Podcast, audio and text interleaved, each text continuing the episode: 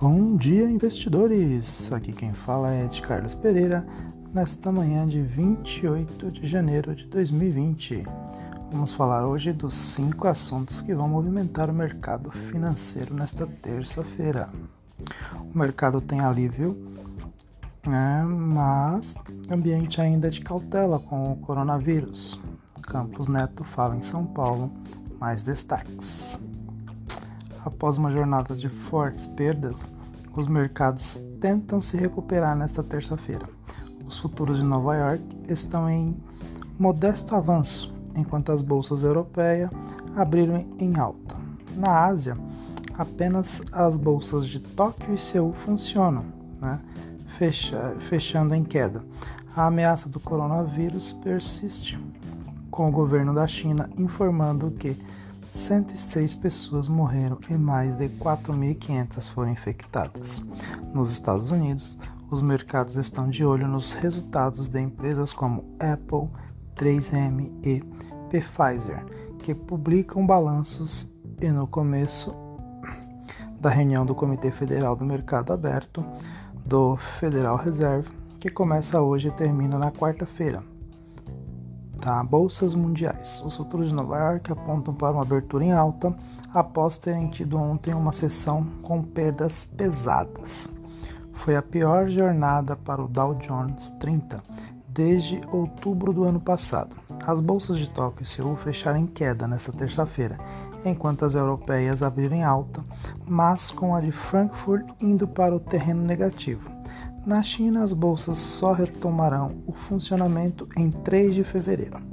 O governo chinês informou hoje que o surto do coronavírus matou 106 pessoas, enquanto o número de infectados pelo vírus passa de 4.500. As cotações do petróleo continuam em queda. No mais recente desdobramento desde a eclusão da ameaça, a China é, decidiu restringir decidiu restringir é, viagens aí a Hong Kong, embora seja cedo para avaliar o impacto total do vírus na China. A avaliação dos investidores é de que se o país não conseguir controlar a situação, poderá ser comprometida a estabilidade. É. É, entre outras, a economia mundial aí depois que Pequim e Washington chegaram à primeira fase do acordo comercial, o regulador do mercado chinês pode pede que investidores avaliem a doença, né, focando no longo prazo. Em Nova York, Wall Street aguarda resultados corporativos importantes com isso aqui a gente já já tinha falado lá em cima mas o que, que vem acontecendo, né? Hoje nós temos alguns destaques, né? Às 8, às 8 horas da manhã, horário de Brasília, é, Nova York SP 500, Estados Unidos, e todos eles aí com leve alta, não passando de 1%, sempre abaixo de 0,50% aí. Tá? É, agenda econômica para hoje, na agenda de indicadores às 10h30 os Estados Unidos divulga pedido de bens duráveis de dezembro, né, preliminares com estimativas de alta de 0,40%, segundo o consenso Bloomberg. Já ao meio-dia sai a confiança do consumidor da Conferência Board de janeiro. No Brasil, a FGV publica na manhã de hoje sua sondagem da construção de janeiro.